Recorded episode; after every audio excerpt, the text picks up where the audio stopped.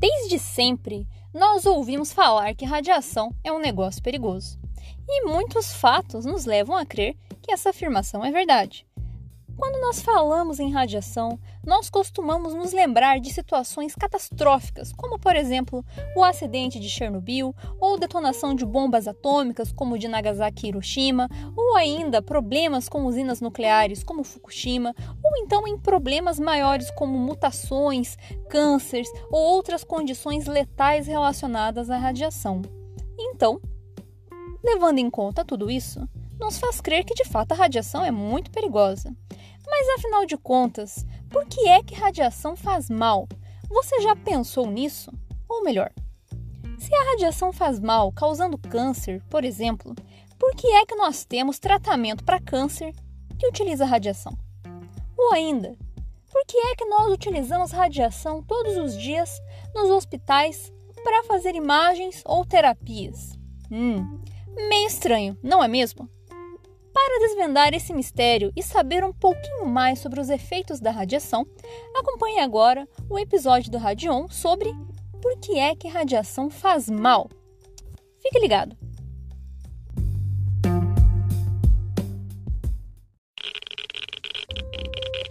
Radiation detected. Red.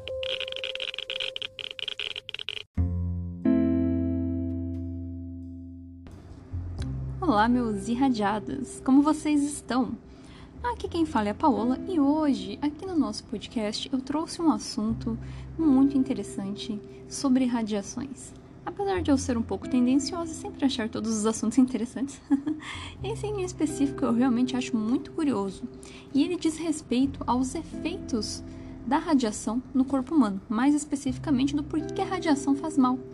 Mas antes de falarmos sobre isso, eu gostaria só de lembrar vocês, eu já comentei no episódio anterior, eu criei um Instagram para esse podcast, né, Radion Radiação para Leigos, para que nós possamos conversar e vocês consigam entrar em contato comigo para trocar uma ideia.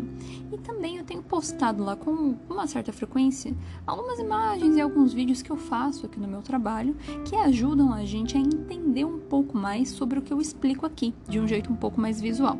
Eu acho que tudo isso contribui para a gente compreender uma coisa que é um pouco abstrata às vezes, né? Então, deem uma olhada lá quando vocês puderem e me deem um feedback, me digam se vocês gostaram. Tendo dito isso, nós podemos entrar então no nosso assunto principal aqui, que é, né, se por que, que a radiação faz mal. Bom, na verdade, não é sempre que a radiação faz mal, tá, gente?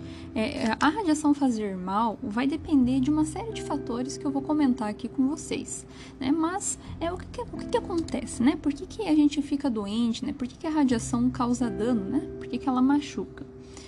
Quando a radiação passa pelo nosso corpo, ela pode acabar interagindo com estruturas que são importantes no nosso organismo, mais especificamente lá dentro da célula. Então a gente acaba tendo uma interação em um nível microscópico que a gente não percebe. Mas essa interação, ela pode acabar resultando em efeitos que nós chamamos de efeitos biológicos da radiação.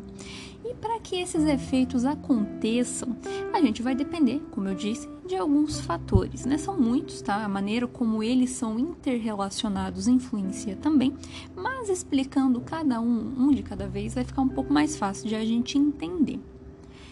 Bom, a primeira coisa que a gente pode considerar como um fator né, de interação da radiação, né, dessa interação poder causar algum dano, vai ser o fracionamento dessa radiação que é fracionamento da radiação?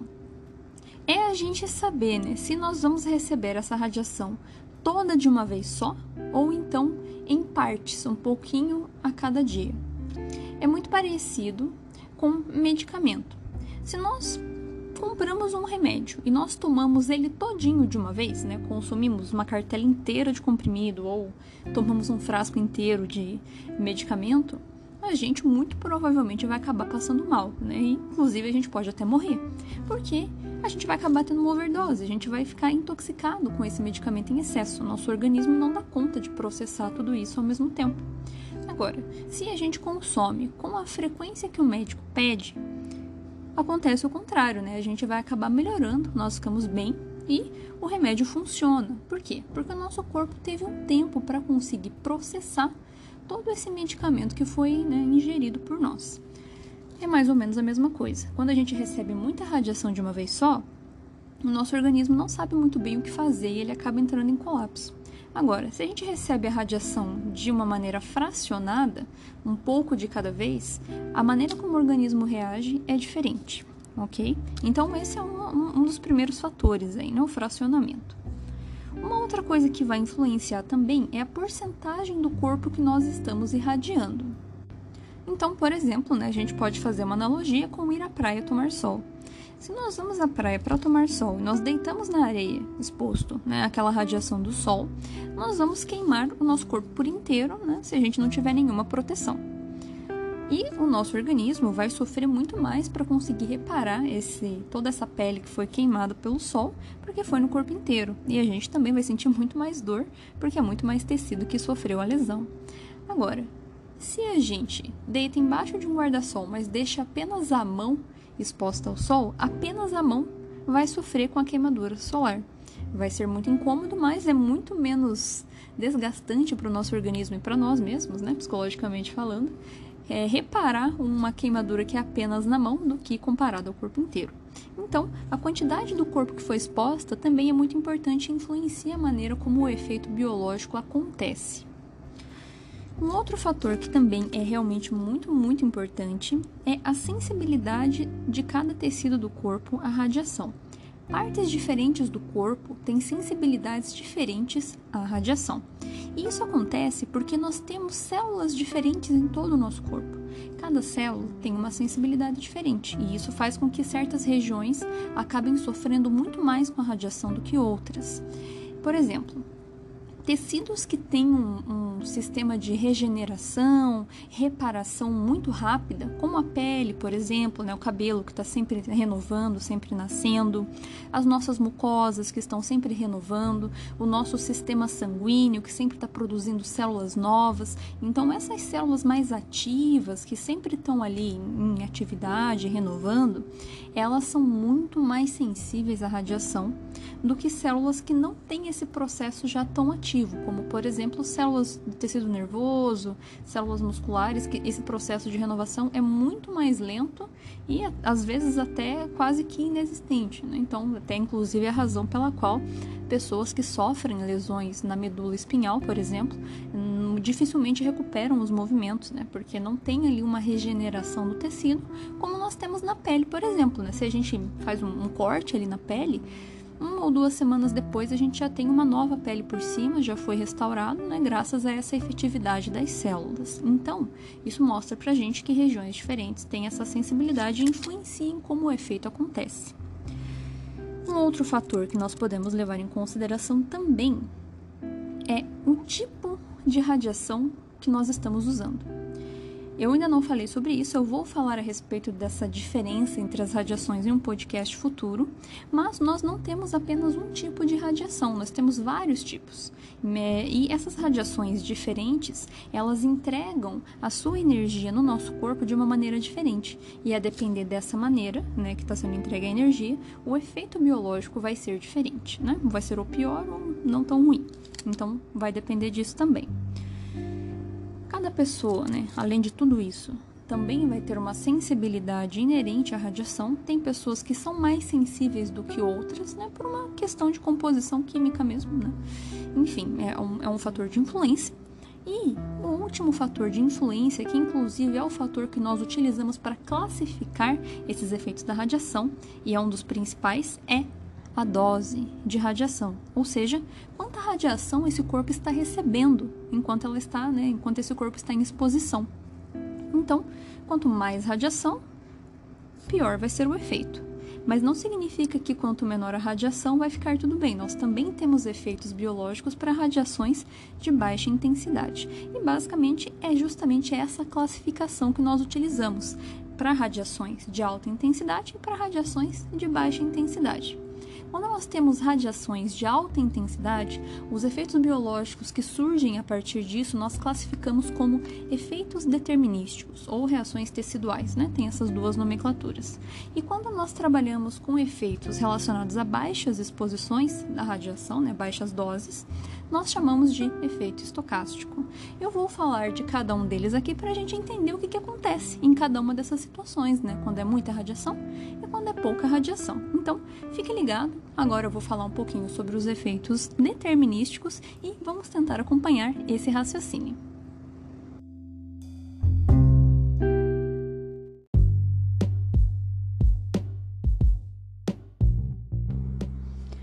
Pessoal, então vamos começar falando dos efeitos da radiação para altos níveis de dose, para grandes quantidades de radiação.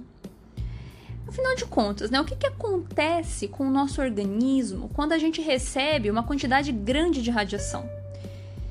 Essa radiação ela vai passar pelo nosso organismo, como eu comentei há pouco, né? E ela vai causar ali algumas interações químicas no nosso organismo com algumas moléculas, né, da nossa célula. Pensem como se a nossa célula fosse uma fabriquinha, aonde tem várias estruturas que mantêm essa fabriquinha funcionando adequadamente.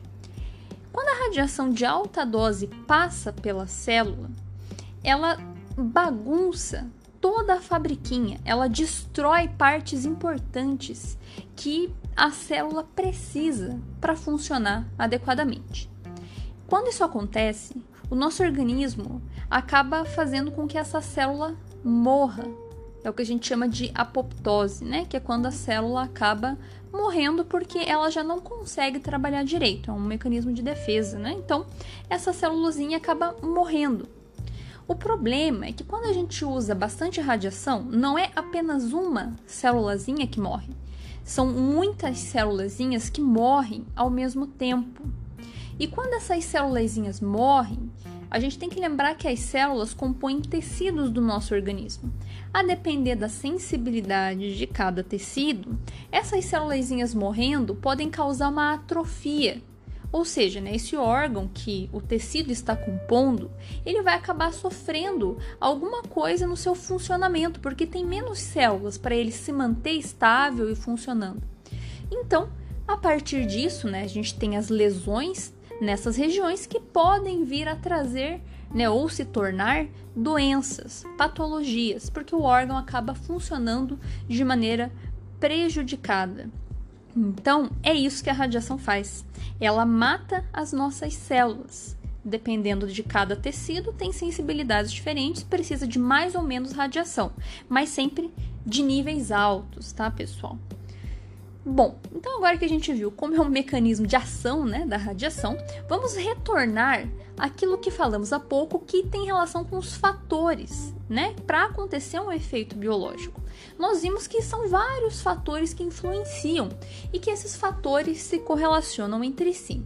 A depender da correlação desses fatores, a gente pode classificar de modo geral três condições de efeitos para altas doses, que são Primeiro, síndrome aguda das radiações. Segundo, reação tecidual imediata. E terceiro, reação tecidual tardia.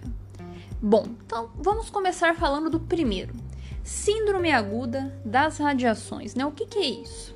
Bom, essa é uma condição que acontece quando nós temos os fatores da seguinte maneira: alta dose de radiação distribuída no corpo inteiro, ou seja, em todos os tecidos, e em uma única fração, ou seja, toda a radiação de uma vez. Somando esses três fatores, nós acabamos tendo uma condição catastroficamente letal. Porque no caso da síndrome aguda das radiações, não há o que a gente possa fazer para reparar os danos da radiação em todas as células do corpo. Uma vez que a radiação foi distribuída, não existe um meio da gente reverter esse processo de dano. Não é igual quando a gente se intoxica com algum medicamento e daí vai, vai lá no médico e faz uma lavagem no estômago para tirar, ou toma um outro remédio para neutralizar. Não há o que fazer. Uma vez a radiação entregue, não há volta.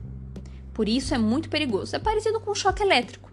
Uma vez que você leva um choque, os efeitos que esse choque causou no seu corpo são irreversíveis: parada cardíaca, queimadura, é, enfim, N lesões que poderiam estar acontecendo nessa situação. Mesma coisa, não há como reverter. Caso da síndrome aguda, o que, que acontece, né? É, só pontuando também, né, antes da gente falar, que isso é uma condição muito rara, tá, pessoal? Né? Apesar de ser extremamente letal e perigoso, também é muito raro. Porque isso só acontece quando nós temos acidentes envolvendo radiação. Porque, caso contrário, não existe uma razão para a gente expor uma pessoa de corpo inteiro em uma única vez à radiação. Não faz sentido. Ainda mais de uma dose única, né? É uma dose grande. Não faz sentido expormos alguém nessa condição sabendo que é letal. Então, realmente é muito raro. É apenas nessas circunstâncias que acontece essa síndrome, tá, pessoal? A gente até tem situações na área médica, uma única situação, onde a gente expõe alguém de corpo inteiro a grandes quantidades de radiação de uma vez só, que é para fazer um, a morte da medula óssea de pacientes que sofrem de leucemia pré-transplante.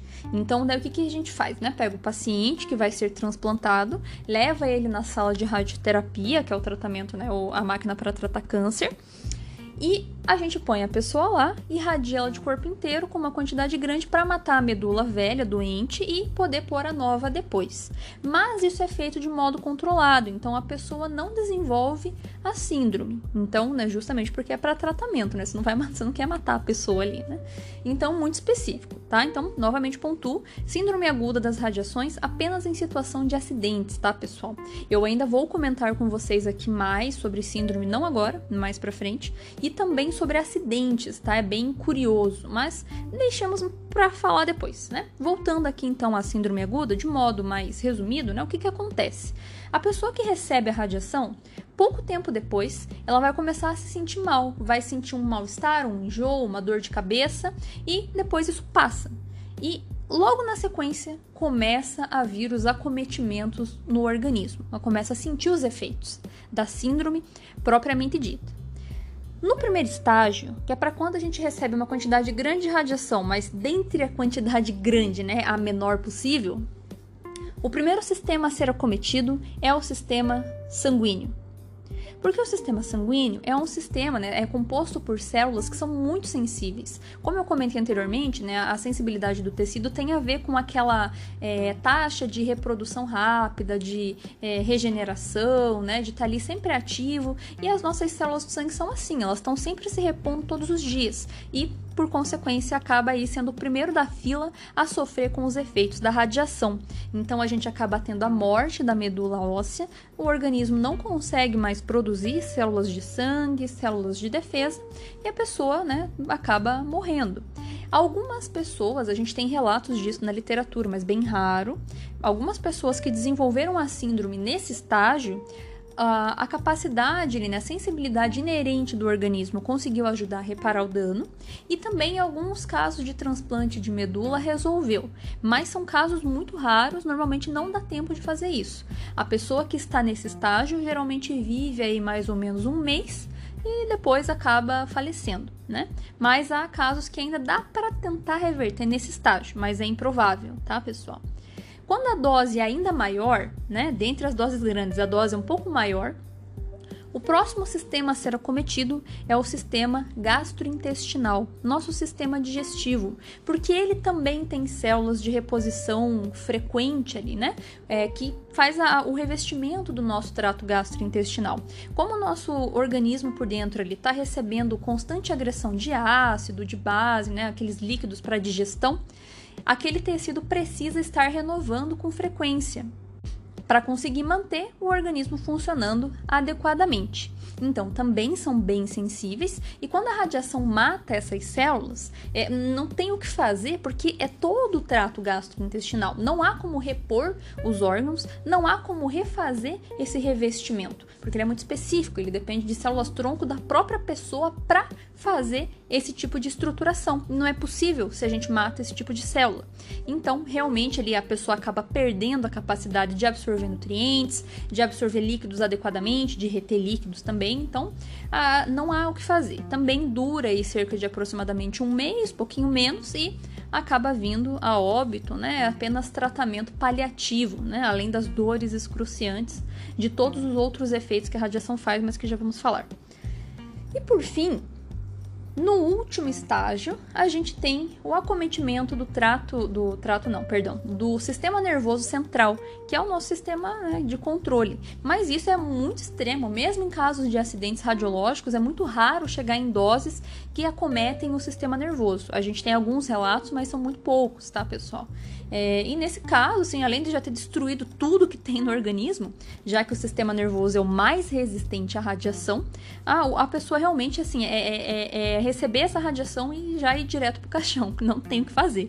A pessoa costuma durar cerca de dois a três dias e já é óbito na certa, tá? É, a pessoa sente muita confusão mental, perda de visão, perda de controle né, motor, então acaba se tornando inviável, né, condições aí para a vida. Então, como eu falei, né, mais para frente eu faço um podcast específico para falar sobre síndrome aguda, né, mas isso é uma condição então que acontece para grandes níveis de radiação que realmente é muito perigoso, mas por sorte não é comum, não é usual, é só realmente em situações acidentais.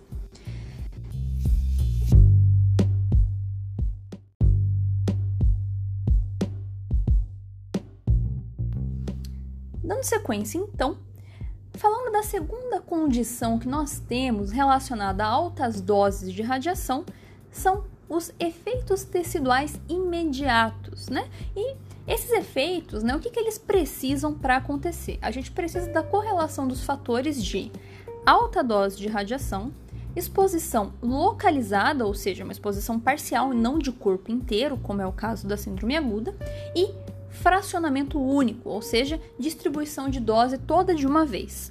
Nesse caso, por ser também um efeito determinístico, né, altas doses, a gente também tem morte celular, assim como no caso da síndrome. Só que na síndrome a gente tem morte celular de muitos tecidos ao mesmo tempo. Quando a irradiação é localizada, a gente vai ter a morte dos tecidos apenas na região onde a radiação está incidindo, e o efeito resultante vai ser de acordo com a sensibilidade daquela região. É muito comum que vítimas de acidentes radiológicos desenvolvam esses efeitos é, teciduais imediatos, assim como no caso da síndrome. Se essa vítima não sofreu exposição de corpo inteiro, a nível né, de sofrer síndrome aguda, ela pode acabar desenvolvendo essas reações teciduais na região que entrou em contato com a fonte de radiação. Quando eu for contar para vocês sobre os acidentes, vocês vão ver com mais clareza isso que eu estou dizendo. Mas também as pessoas podem ter as duas coisas, tá? Pode ter a síndrome e pode ter também reações teciduais iguais. Às vezes acontece juntar as duas coisas se a exposição for grande. Enfim, são comuns de a gente observar nessas condições. Em pacientes que fazem tratamento de radioterapia, a gente também pode acabar observando esse tipo de lesão. Por quê? Porque lá na radioterapia a gente usa níveis de radiação muito grandes de propósito, porque justamente são os níveis grandes que matam as células e a gente quer matar as células do câncer. Mas por consequência, os tecidos saudáveis que estão em volta do câncer às vezes acabam sendo acometidos e infelizmente sofrem aí um efeito colateral que seria essa reação tecidual imediata. Infelizmente, o paciente está sujeito a sofrer, mas hoje em dia com as tecnologias que nós temos na área médica é muito menos comum. Né? Então, quando eu for falar da radioterapia, eu comento mais profundamente isso com vocês. Né? Muitas promessas aqui no podcast. Enfim. Bom, é, e também tem a área médica, que é a área que nós estamos mais habituados aí no nosso dia a dia, mais presente, né? Como raio-x, raio-x do dente, mamografia, né? Essas coisas aí que a gente já está mais habituado. Os níveis, eles não chegam nisso, tá, pessoal? É muito difícil, assim, na, na área médica não tem como a gente chegar em níveis que façam esse tipo de reação, tá?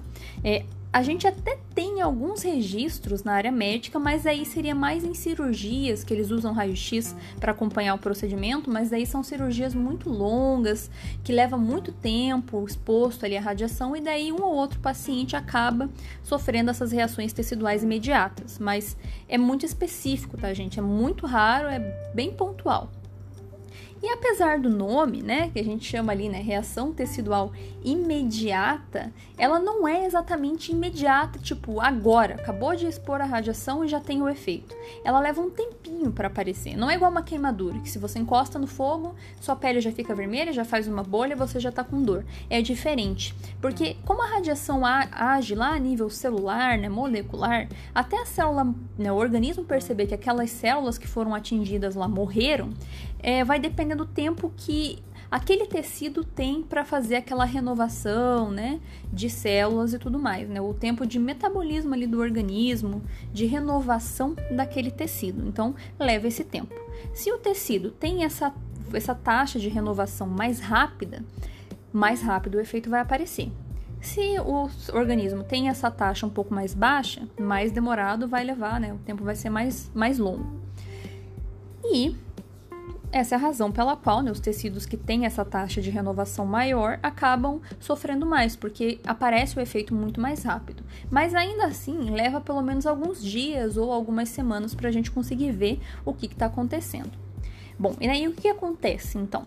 Uh, dentre os tecidos que a gente pode ver o efeito mais rapidamente, a gente pode citar a pele, porque a pele tem essa facilidade, né? Tem essa taxa de renovação muito rápida, então sempre é a parte onde a gente vai costumar ver mais facilmente o efeito biológico. E o que, que acontece na pele? Quando a gente vai aumentando a radiação, vai piorando, né? Mas a radiação vai agir naquele tecido e vai começar a apresentar ali, depois de um tempinho, um eritema. Eritema é uma vermelhidão, parecido com uma queimadura de sol. Se a dose aumenta, esse eritema passa a ser uma descamação, que é quando faz uma casquinha na pele. Se a dose aumenta ainda mais, a gente tem ulceração dessa pele, que é quando faz uma ferida.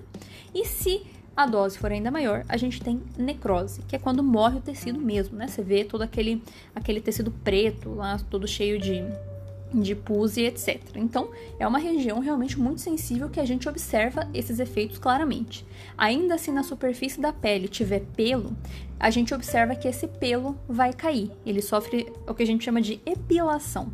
Depilação é quando a gente arranca lá com cera, né? Epilar é quando cai sozinho. Então a radiação pode fazer isso de forma temporária ou de forma permanente, dependendo da dose. Outra região que é bem sensível à radiação que a gente vê os efeitos é as gônadas, né? Ou são as gônadas. Então, os testículos do homem e os ovários da mulher. Se a gente usa um nível de radiação muito alto nessa região, a gente pode acabar fazendo, né, induzindo a esterilidade, que pode ser temporária ou permanente, também a depender da dose. Então, a pessoa não consegue mais ter filhos. Mas isso, novamente, é somente para níveis muito grandes de radiação. Normalmente, radioacidentados ou mesmo pacientes que fazem é, tratamentos de radioterapia e o feixe acaba incidindo próximo dos ovários ou do testículo. Até tem meios de proteger, mas às vezes chega na dose e não tem muito como contornar mas apenas nessas condições. E também o sangue. O sangue também é um tecido sensível, né, justamente por causa dessa taxa de renovação das células. Então, ali, quando a gente atinge um sítio muito grande de medula óssea do nosso corpo, geralmente são ossos longos, né? Ali, se você atinge com uma dose muito grande, você pode acabar prejudicando a produção de células de sangue daquele sítio. E a gente observa, de modo geral, uma redução de células sanguíneas, especialmente linfócito, né, que é uma célula de defesa. Isso é perceptível quase que imediatamente. Inclusive, antigamente, quando nós não tínhamos monitores para medir a radiação que as pessoas re recebiam, eles faziam a monitoração de dose de radiação com base na amostra de sangue. Eles faziam contagem de leucócitos e se estivesse muito baixa, eles sabiam que a pessoa estava se expondo muito à radiação. Muito louco, né? Ainda bem que hoje tem equipamento para medir essas coisas. Então, esse é uma, né, a segunda condição aí para exposições de altas doses.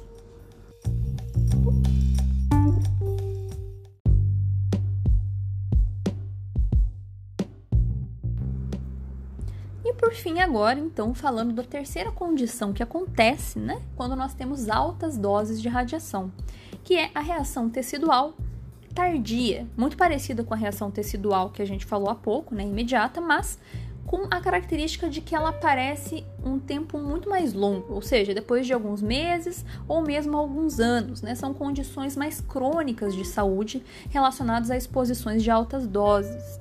E nesse caso, a gente vai ter que levar em consideração os fatores de que tem que ter uma alta dose, a exposição vai ser localizada, ou seja, em apenas uma região do corpo, e a distribuição vai ser fracionada e não em uma única dose de uma vez só, né? Então, por ser fracionado, o organismo, apesar de sofrer com a morte celular, porque o nível é grande, né? Então vai ter morte celular, é, essa perda de células vai ser feita de um modo gradativo. Então o organismo até consegue repor até uma certa quantidade, mas conforme o tempo vai passando, esse processo vai ficando mais ineficaz e o dano acaba sendo maior do que a taxa de sucesso do corpo de regenerar o que está sendo estragado. Então a gente começa a ter os efeitos biológicos que vão aparecer em, em decorrência disso. E esses efeitos eles são mais comuns, assim, não são tão comuns hoje em dia, né, mas eles a gente pode acabar observando eventualmente na área médica em profissionais que trabalham se expondo excessivamente. Então, normalmente são profissionais que trabalham em centro cirúrgico, que leva muito tempo ali se expondo à radiação, profissionais de uma outra área que se chama medicina nuclear, que usa bastante radiação também. Né? E elas vão sofrendo ao longo do tempo, porque elas trabalham com isso. Então, todo dia elas recebem um pouquinho ali, um pouquinho, um pouquinho, um pouquinho, ou um montão, né? Que no final vai resultar lá, né? Com esse fracionamento, vai resultar num volume grande de, de radiação. E os efeitos que né, têm relação com essa classificação seriam basicamente a radiodermatite, que é como se fosse uma inflamação da pele em decorrência da exposição à radiação. A pele fica com um aspecto duro, sensível, esquisito, né? Fica muito estranho. Vou tentar postar uma foto sobre isso lá no Instagram né, do, do, do nosso podcast, e vocês dão uma olhada lá. Uma outra condição que também é relativamente frequente, assim, né? não muito, mas seria considerado mais ou menos frequente, seria a catarata. Catarata é quando a gente tem a opacificação do cristalino. Cristalino é uma lente que a gente tem dentro dos olhos para ajudar a gente a focalizar as imagens que a gente está observando. Então, quando ele fica opaco, ele, ele fica rígido, opaco, ele perde a capacidade de focalizar e a gente acaba tendo um, um, uma vista um pouco mais turva, né? Não vê com muita nitidez. Tem que fazer transplante, né? De, de córnea, né? O, o conjunto óptico dos olhos para a gente conseguir voltar a enxergar, né? Mas então o excesso de exposição acaba fazendo esse tipo de coisa, né? Mas todos esses efeitos, como eu mencionei agora para vocês, são relacionados a altas doses, tá? Não são comuns, mas é o que a radiação acaba causando. Mas vejam que nós temos efeitos também para baixas doses. Então, agora no próximo bloco vou falar para vocês o que, que acontece quando a gente usa doses menores de radiação. Fique ligado!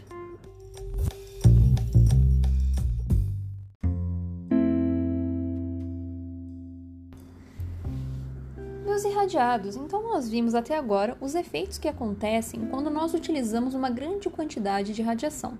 Mas infelizmente, para quantidades menores de radiação, os efeitos biológicos também podem acontecer, e esses são os chamados efeitos estocásticos da radiação.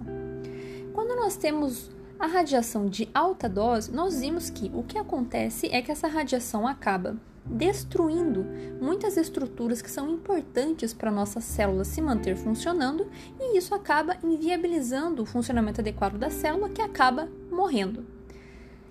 Quando nós temos nível baixo de radiação, o que acontece é uma outra pegada. Essa radiação não vai ter energia para destruir todas as partes importantes da nossa célula. Porém, ela consegue eventualmente danificar uma ou outra estrutura que está dentro da nossa fabriquinha celular. De uma maneira geral, isso até não é tão relevante, não é tão problemático, porque nós temos várias, digamos assim, várias pecinhas da mesma engrenagem ali da nossa fabriquinha celular. Então, caso a gente perca uma, não tem problema, vai ter outra para substituir, para fazer a mesma função da nossa fabriquinha celular. Mas, na nossa célula, existe uma parte onde não há substituto e aonde a gente tem uma estrutura que é fundamental para a célula se manter funcionando adequadamente, que é o nosso DNA. O nosso DNA é onde está a nossa informação genética, que é como se fosse um código de programação para manter o nosso corpo funcionando. É lá que está toda a informação que a célula precisa para conseguir executar a sua função. Então, é a parte mais importante da célula. E às vezes, a radiação consegue atingir bem aquela região e causar pequenos danos nesse DNA.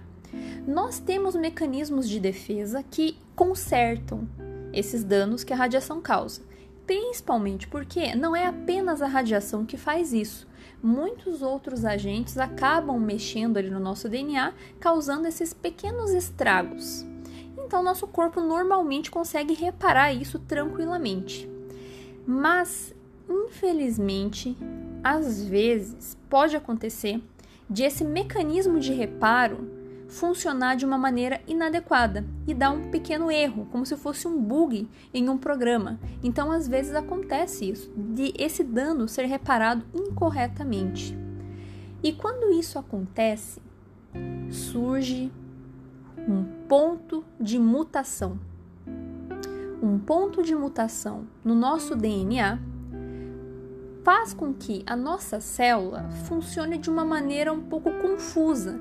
Ela não sabe exatamente o que fazer, porque a instrução do que ela precisa fazer está no DNA. Mas se esse DNA estiver comprometido, a célula pode funcionar de um jeito muito estranho. E é aí que entra o problema, porque esses pontos de mutação, fazendo a célula funcionar de uma maneira incorreta, diferente do, de como ela deveria funcionar, é o que nós chamamos de câncer. Então, essas mutações, essas variações no funcionamento da célula, podem dar origem a um câncer. É assim que os cânceres surgem, não apenas por radiação, mas por outros fatores também. Né? O câncer aparece quando nós temos esses pontos de mutação. Mas calma, não significa que porque nós estamos ali expostos a um nível baixinho de radiação que a gente vai ter câncer. Não é assim que funciona. Mesmo porque nós estamos todos os dias recebendo um pouquinho de radiação natural, que é um nível muito baixinho. Então, se fosse assim, a gente teria câncer a todo momento, né? Nós, né, individualmente falando. Então, não é bem por aí. Essa questão de a gente ter um câncer relacionado à radiação é uma, é uma loteria. É probabilístico. A gente tem uma chance de ter câncer. Então, é como se a gente fosse fazer um jogo de loteria mesmo. Quanto mais vezes a gente fizer uma jogada, quanto mais vezes a gente apostar, mais chances nós temos de ganhar essa loteria do câncer, né? Ou a loteria no geral. Mas não significa que a gente vai ganhar. Cada vez que a gente joga, a gente está tendo uma chance, mas a gente não sabe se vai ganhar. Não tem como saber. Pode ser que ganhe, pode ser que não ganhe. Na verdade, a maior chance é de não ganhar, né? Tanto que talvez até você que esteja me ouvindo já deva ter jogado N vezes na loteria e nunca ganhou, né? E se você ganhou, me dê um pouquinho. Brincadeira. Enfim, então, nesse caso, né, a, a, é uma probabilidade, é uma jogada de sorte ou de azar, né? No caso do câncer. E quando a gente ganha na loteria, supondo que a gente ganhasse, a gente não sabe nem quando nós vamos ganhar e nem quanto a gente vai ganhar. O que, que isso quer dizer? Quando a gente fala de câncer e radiação, né, então não significa que a gente vai ter câncer porque nós estamos expostos à radiação. Mas cada vez que, no, que nós nos expomos a doses baixas, a gente está aumentando um pouquinho essa chance de em algum momento acabar ganhando. Quanto mais vezes a gente jogar, né, quanto mais vezes nós nos expormos, mais chance a gente está tendo de acontecer alguma coisa. E se acontecer, a gente não sabe quando esse câncer vai vir, se vai vir e nem que tipo de câncer. A gente não consegue fazer essa correlação para níveis baixos de radiação, porque essa radiação pode afetar absolutamente qualquer célula do corpo, qualquer uma. Qualquer uma que a radiação passar pode sofrer essa quebra no DNA, que vai se, pode sofrer um reparo incorreto e pode se tornar uma célula mutada que virou um câncer. Então não tem como a gente prever, não há como a gente fazer uma correlação. A gente até tem relatos na literatura de cânceres correlacionados com radiações, mas porque existe uma contaminação química por alguns elementos radioativos. Aí sim, nisso a gente pode correlacionar com certeza. Um exemplo bem prático é o gás radônio. O gás radônio, ele é um gás radioativo que a gente pode acabar inalando e se ele for parar no pulmão, ele aumenta as chances da gente ter câncer de pulmão. E ele inclusive está presente no cigarro, porque é onde se cultiva tabaco, na terra normalmente possui concentrações de gás radônio que acaba sendo absorvido pela erva. Então, por isso que o cigarro, né, dentre todas as coisas que ele tem, uma delas é o gás radônio, por isso que ele é cancerígeno, né? Então, aí sim nós podemos fazer essa correlação. Uh, existe, existia um caso há muito tempo atrás de uma empresa que fazia relógios e a tinta que eles utilizavam para pintar os ponteiros desse relógio era uma tinta à base de rádio, que é um elemento radioativo, e as moças que faziam a pintura acabavam ingerindo um pouquinho dessa tinta e desenvolveram futuramente câncer ósseo. Então, isso porque o rádio fixava nos ossos depois que era ingerido e ali ficava irradiando e acabava gerando mutações que se tornavam câncer. Pessoas que foram expostas à explosão de bomba atômica ou então acidentes radiológicos nucleares, como o caso de Chernobyl, acabavam por ingerir ou por inalar uma concentração muito grande de iodo radioativo e, por consequência, acabavam tendo uma incidência um pouco maior de câncer de tireoide do que a maioria das pessoas, né? Mas é, uma incidência um pouco maior, não, não era tão discrepante da população no geral. Mas, de forma geral, o que eu quero dizer com isso? A gente consegue fazer essa correlação de câncer e radiação especificamente quando há contaminação. Mas, fora isso, em situações gerais, como por exemplo ir fazer um exame, né, ou estar exposto à radiação natural, né, esse tipo de situação normal do nosso dia a dia, a chance de trazer algum risco relacionado a câncer é muito baixa. A gente não precisa ter medo né, de estar de, de tá recebendo essa radiação, de fazer as coisas, porque nós vamos ter câncer. Normalmente, na área médica, quando a gente vai fazer um exame que envolve radiação, a gente costuma pesar o risco e o benefício. Normalmente, o benefício é maior do que o risco. Os exames de imagem que usam radiação costumam ser benéficos porque dão um bom diagnóstico que contribuem para a nossa saúde, muito mais do que algum possível dano que essa radiação pode estar trazendo para a gente, né? É muito pequena a chance, a probabilidade de a gente ter alguma coisa. Mas também não significa que a gente pode ficar se expondo à toa. Claro, né? A gente tem que justamente por isso pesar com bastante paciência com os nossos médicos, né? Se os exames que nós vamos nos submeter são necessários e são importantes, né? Não precisa ficar fazendo uma tomografia por mês é, sem uma razão, né? Ou então ficar fazendo mamografia se não tiver uma indicação, exames que não têm indicação, né? Tem que ser feito tudo dentro desse peso risco-benefício. Então não é para ter medo, é para ter cuidado, apenas isso.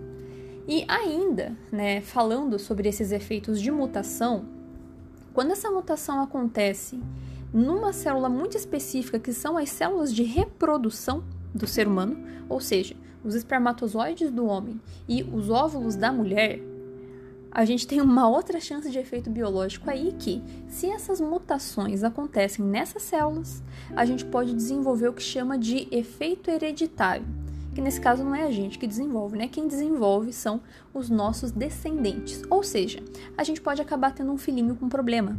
Porque, como a gente está tendo uma mutação genética, quando esse óvulo ou esse espermatozoide for utilizado na fecundação, o que der origem a partir daquela junção ali, né? Se tiver alguma mutação, pode ser que origine alguma coisa com algum erro genético. Né? Então não tem como prever também, assim como o câncer, essas mutações, né, esses efeitos hereditários são imprevisíveis, não tem como a gente correlacionar, porque existem muitos fatores mutagênicos, né?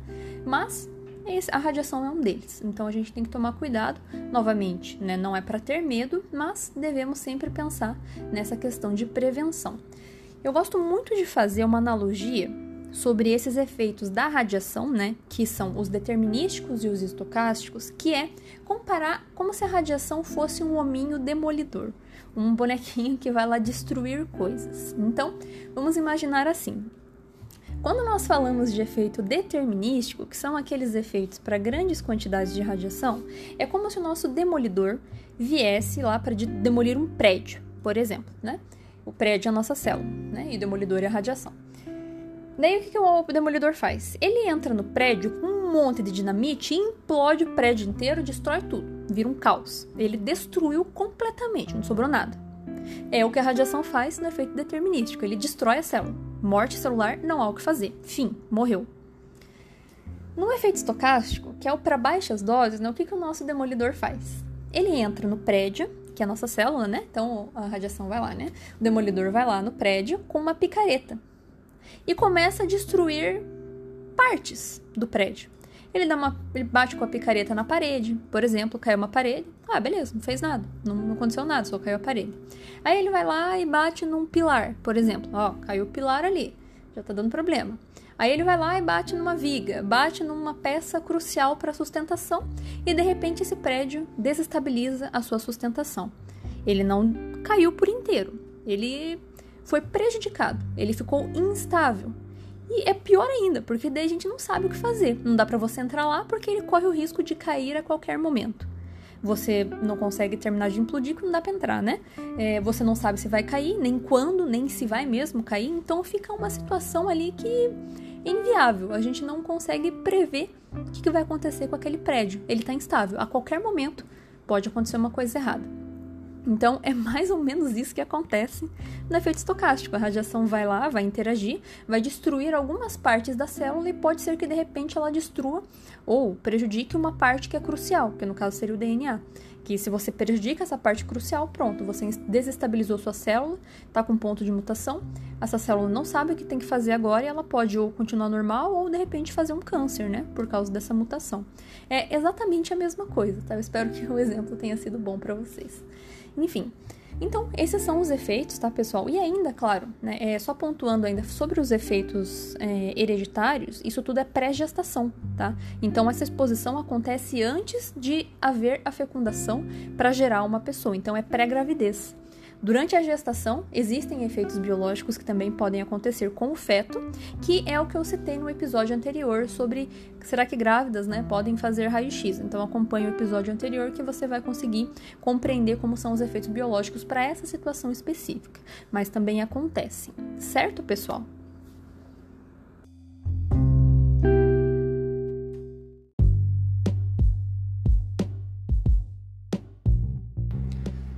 Episódio, então, pessoal, a gente falou aí sobre os efeitos biológicos da radiação, né? Como que eles acontecem e acho que ficou bem claro por que a radiação faz mal, né? A gente viu todas as possibilidades de problema que pode acontecer que não significa que é pra gente ter medo, né? Novamente pontuo, né? É apenas pra gente ter cuidado, né? Não quer dizer que vai acontecer, né? Especialmente esses para baixas doses, né?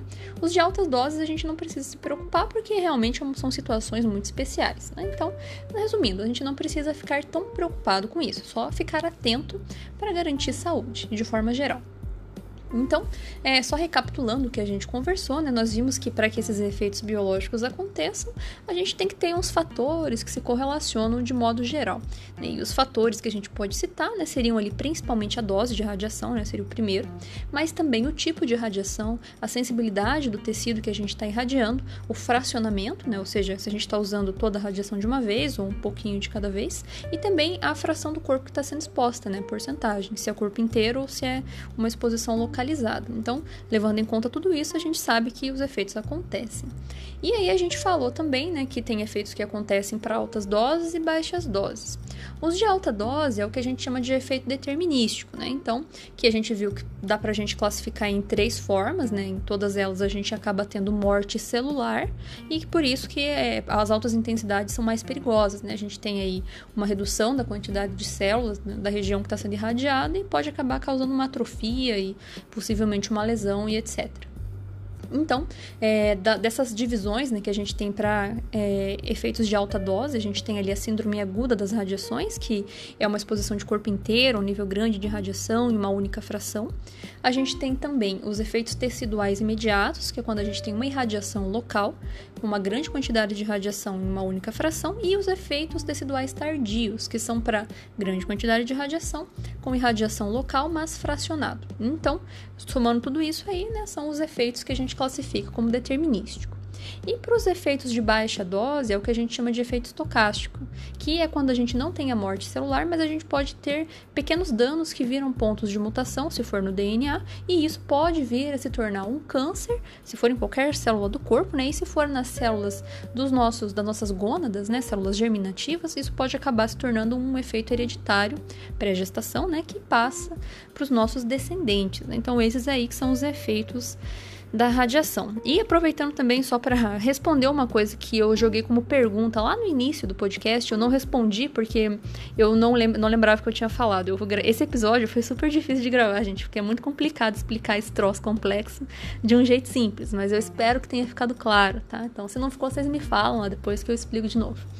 Enfim, eu coloquei lá para vocês no início do, do, do, podcast sobre o porquê que a radiação é usada para tratar câncer se radiação dá câncer, né? Então agora a gente sabe a resposta. Não é que a radiação dá câncer, ela tem uma chance de causar câncer e isso para baixas doses. A radioterapia é um tratamento que usa altas doses justamente com a finalidade de causar morte celular.